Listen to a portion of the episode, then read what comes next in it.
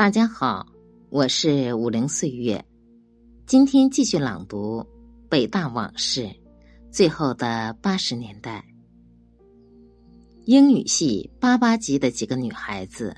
二，作者彭荣。我们在三十楼住了三年，最后一年搬到三十一楼。不过每每提起，总改不了口的还是三十楼四幺零。我一直以为三十楼是北大宿舍楼中环境最美的一座。春天，楼下的丁香、紫藤芬芳扑鼻；秋天，环楼而种的银杏金黄灿烂。更有一种叫人树的珍稀物种，令人望之心动。人树应该是象首先引进四幺零的。一天，象下晚自习回来，一进屋就叫起来：“刚才吓死我了！我的自行车支子坏了，我本想在楼下找棵树靠车。”就推着车过去，都快靠上了。结果你们猜怎么着？那树一动，变成俩人了。我们从此对校园里那些亲密无缝的情侣统称“人树”。恋爱是二十几岁的时候不可缺少的一段感情历程，人数也因此成为北大一道。独特的风景线，在图书馆前的大草坪，在松竹掩映的林湖轩，在博雅塔下的小红庙，最美的还是三十楼前紫藤架下丁香树旁的身影。尤其是毕业后再回燕园。我总是从那些似曾相识的人数中看见自己的影子，心中不觉泛起些许“你中有我，我中有你”的温馨。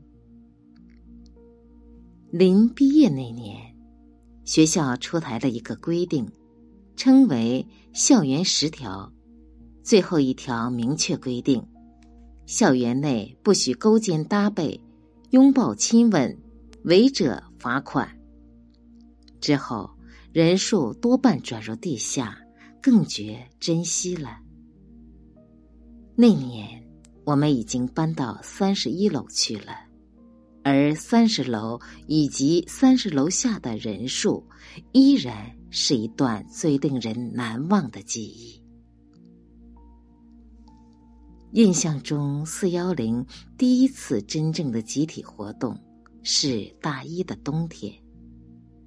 那是元旦前夕，一夜的大雪把窗外变成童话世界。我们在头天晚上卧谈会上制定的赏雪计划，终于靠天公照应，可以付诸行动。趁着前两节没课，我们不到八点就来到颐和园。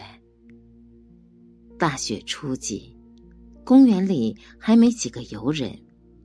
湖上的雪新鲜的像婴儿的脸，偶尔有一两个不知名的小脚印，也说不清是什么样的精灵，在我们来临之前独享着人间美景。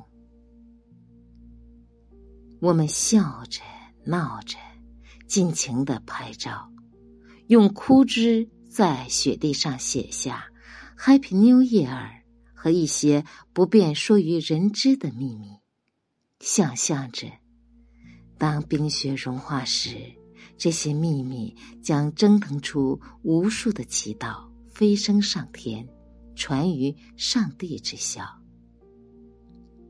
踌躇良久。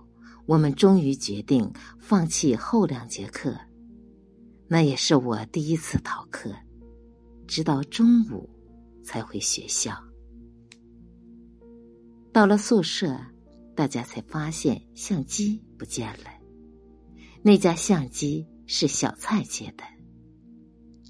一路寻回去，望着昆明湖上拥挤的人群，心情早已不能和早晨同日而语。